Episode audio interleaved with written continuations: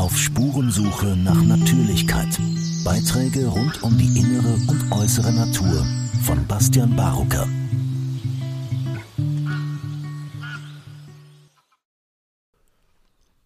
Die Machtergreifung der WHO.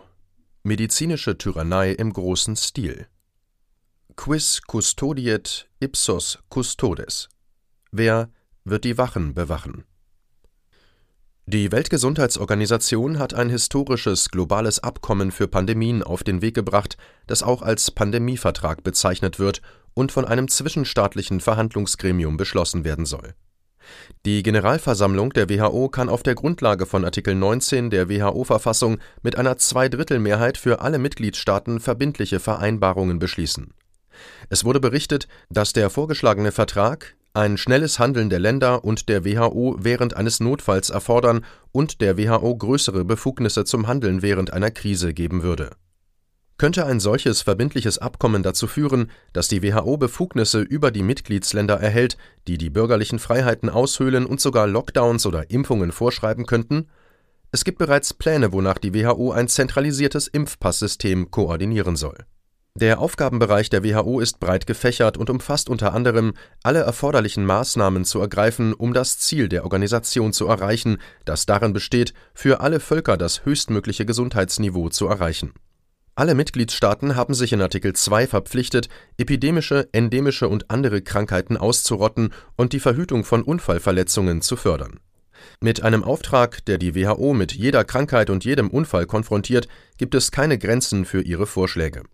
Gemäß Artikel 28 kann der Verwaltungsrat den Generaldirektor ermächtigen, die erforderlichen Maßnahmen zur Bekämpfung von Epidemien zu treffen die Kombination dieser weitreichenden Befugnis mit der zunehmenden Befugnis, während einer Krise zu handeln, ist ein äußerst gefährlicher Schritt angesichts der Tatsache, dass die WHO niemandem gegenüber rechenschaftspflichtig ist.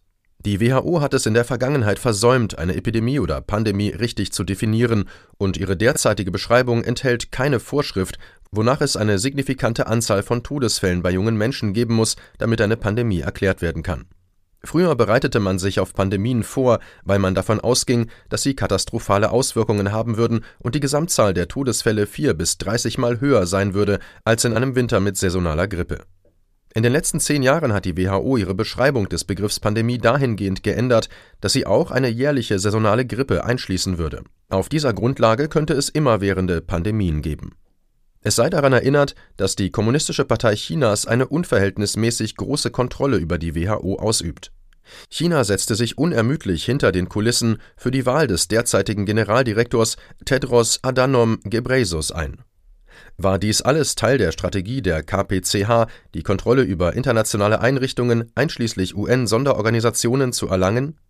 Erinnern Sie sich an die WHO, die auf Lockdowns drängte, an ihr Versäumnis, Taiwan anzuerkennen, an die Äußerung des Generaldirektors, er werde China immer wieder loben und an die konzertierten Kampagnen in den sozialen Medien, um Lockdowns zu erreichen?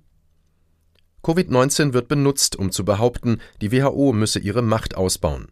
Ironischerweise hat Covid-19 gezeigt, dass, wenn Länder auf der ganzen Welt katastrophale Fehler machen, die einzige Möglichkeit, die Fehler aufzuzeigen, darin besteht, dass mutige Länder oder Staaten einen anderen Weg einschlagen, wie es Schweden im Frühjahr 2020 und einige US-Bundesstaaten ab Frühjahr 2021 taten.